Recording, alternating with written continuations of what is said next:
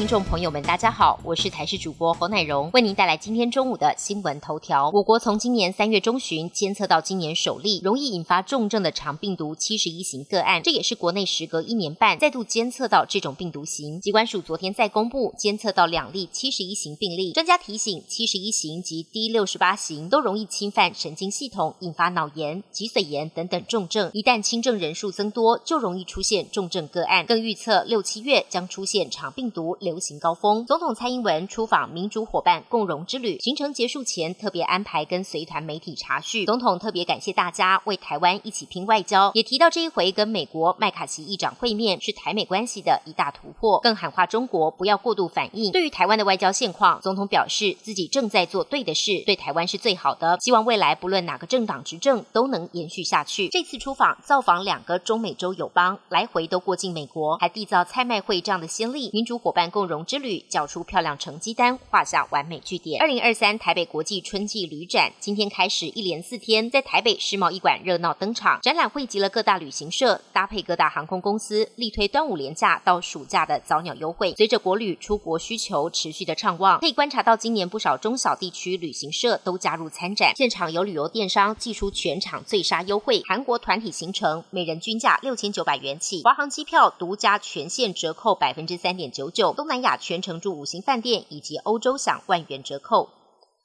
外电消息部分，欧盟执委会主席范德赖恩六号跟法国总统马克宏联袂访中，台海议题成为会谈的焦点之一。范德赖恩强调，台海和平稳定具有至高的重要性，任何人都不应该以武力片面改变台海的现状。范德赖恩也表示，欧盟不应该跟中国经济脱钩。但也指出，欧洲贸易极度不平衡。以色列北部区域六号遭到三十多枚火箭弹袭击。以色列国民军表示，这些火箭弹是从黎巴嫩境内发射，民众在大白天清楚看到火箭弹划过天空，大多数遭到拦截，少数击中了一些建筑跟车辆。以色列关闭北部领空，将矛头指向哈马斯团体，并派出战机向加萨走廊展开报复攻击。而双方的冲突很可能跟最近以色列突袭耶路撒冷的清真寺、逮捕多名穆斯林有关。伊斯兰教。今年的斋戒月从三月二十二号持续到四月二十一号。随着新冠疫情趋缓，各国今年也首度全面取消防疫限制。